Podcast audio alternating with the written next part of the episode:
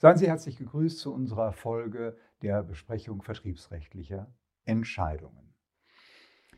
Heute geht es um die Nachbearbeitungsgrundsätze. Sie sind inzwischen zu einem Wabankspiel geworden für die Versicherer bei der Durchsetzung der Rückprovisionsforderungen. Das Ganze ist deshalb besonders problematisch, weil wir in einem Niedrigzinsumfeld natürlich auch erhebliche Probleme haben, wenn Provisionen nicht zurückgefordert werden können, aus Gründen, die die Gerichte im Zusammenhang mit den Nachbearbeitungsgrundsätzen anführen. Denn das belastet die Versicherer und belastet auch die Versichertengemeinschaft.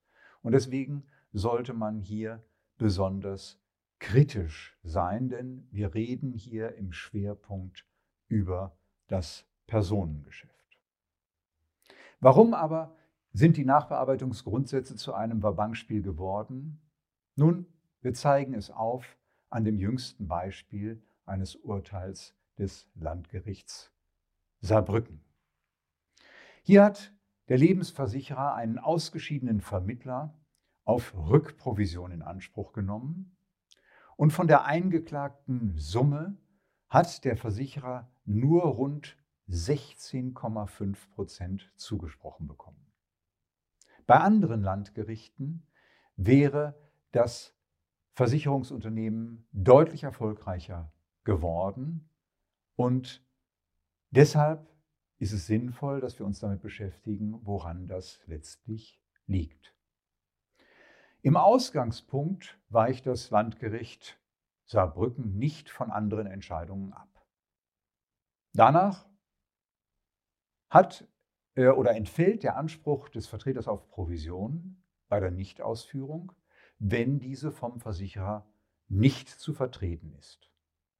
Das ist der Fall, wenn der Versicherer dem Abschlussvermittler Gelegenheit zur Nachbearbeitung gegeben hat oder der Versicherer selbst den Vertrag nachbearbeitet hat oder der Bestandsnachfolger dies erledigt hat.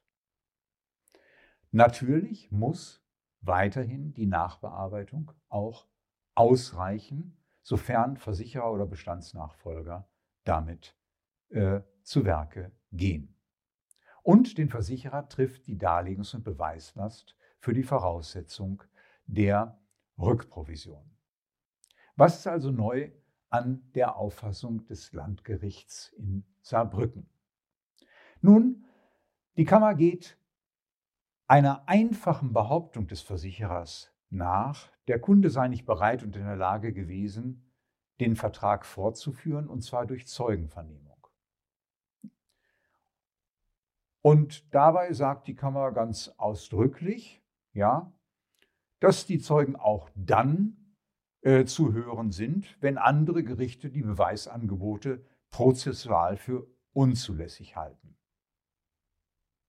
Warum? Weil auch dann, wenn der Versicherer nur die Richtigkeit der Behauptung vermute oder für wahrscheinlich halte, eine Zeugenbefragung Sinn ergebe. Deshalb nämlich, weil allein das Scheitern des Vertrages doch in gewisser Weise die Ursache erkennen lasse. Und da sei eben durchaus es möglich, ähm, dass die Ursache hier auf eine Unwilligkeit oder Unfähigkeit des Versicherungsnehmers zurückzuführen sei. Das ist schon bemerkenswert. Aber es geht noch weiter. Ein Versicherer muss die Stornierung schon dann vertreten, wenn er die Kündigung des Kunden zum Anlass nimmt, eine Stornogefahrmitteilung an den Bestandsnachfolger zu senden, ohne dass er dann in der Folge darlege, dass dieser auch Nachbearbeitungsmaßnahmen ergriffen habe. Denn allein die Stornogefahrmitteilung an den Bestandsnachfolger zeige doch, dass die Nachbearbeitung erforderlich gewesen sei. Deshalb müsse das Gericht auch von der Erforderlichkeit der Nacharbeitung in einem solchen Fall ausgehen, wenn nicht im äh, Einzelfall die Rückprovision an der Bagatellgrenze äh, scheitere. Das heißt also, die Rückprovision kleiner als 100 Euro sei. Und für eine Nachbearbeitung soll es auch nicht bereits ausreichen, dass sich bei der Vernehmung des Zeugen nicht feststellen lasse, dass der Vertrag ohnehin nicht mehr zu retten war. Und das sei der Fall, wenn der Kunde mit dem Service des Versicherers nach Ausscheiden des Vertreters unzufrieden sei. Dann müsse nämlich trotz der Kündigung des Kunden davon ausgegangen wer, wer, äh, werden, dass der Kunde den Vertrag bei besserer Betreuung ja nicht gekündigt hätte. Das Landgericht formuliert auch neue Anforderungen an den Umfang der Nachbearbeitung. Bei der Nachbearbeitung notleidender Versicherung sei oder schließe die gebotene Suche nach Lösungen ein, den Vertrag an veränderte Umstände anzupassen, und zwar insofern, dass er auch in abgewandelter Form und mit anderen Versicherungsnehmern fortgeführt würde. Das gelte zumindest, wenn der Vertrag schon einmal übertragen worden sei und eine weitere Übertragung nicht unmöglich sei. Gegebenenfalls nach gewissen Zeiträumen der Beitragsfreiheit. Unterlasse in einem solchen Fall der Versicherer die Nachbearbeitung, dann habe er die Nichtausführung zu vertreten. Das Landgericht lässt es dabei aber nicht bewenden, sondern es erhöht auch die Anforderungen an die Nacharbeitung äh, im BAV-Geschäft. Werden Direktversicherungen vom Arbeitgeber gekündigt, reiche es nicht aus, dass der Versicherer den Arbeitgeber und den Arbeitnehmer schriftlich über die Nachteile und Risiken der Kündigung aufkläre und dass er in einem Rücksendeformular um Bestätigung bitte, dass der Vertrag trotzdem aufgelöst werden solle.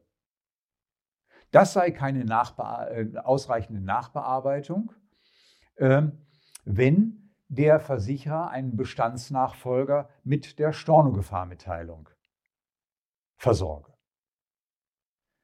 Was haben wir an der Entscheidung zu kritisieren? Sie begegnet durchgreifenden Bedenken, und zwar einmal in prozessualer Hinsicht. Kunden auf bloße Vermutungen als Zeugen zu hören, ist prozessual Ausforschung. Das ist unzulässig. Hier soll die bewiesene Tatsache erst im Rahmen der Beweiserhebung oder die zu beweisende Tatsache im Rahmen der Beweiserhebung ermittelt werden.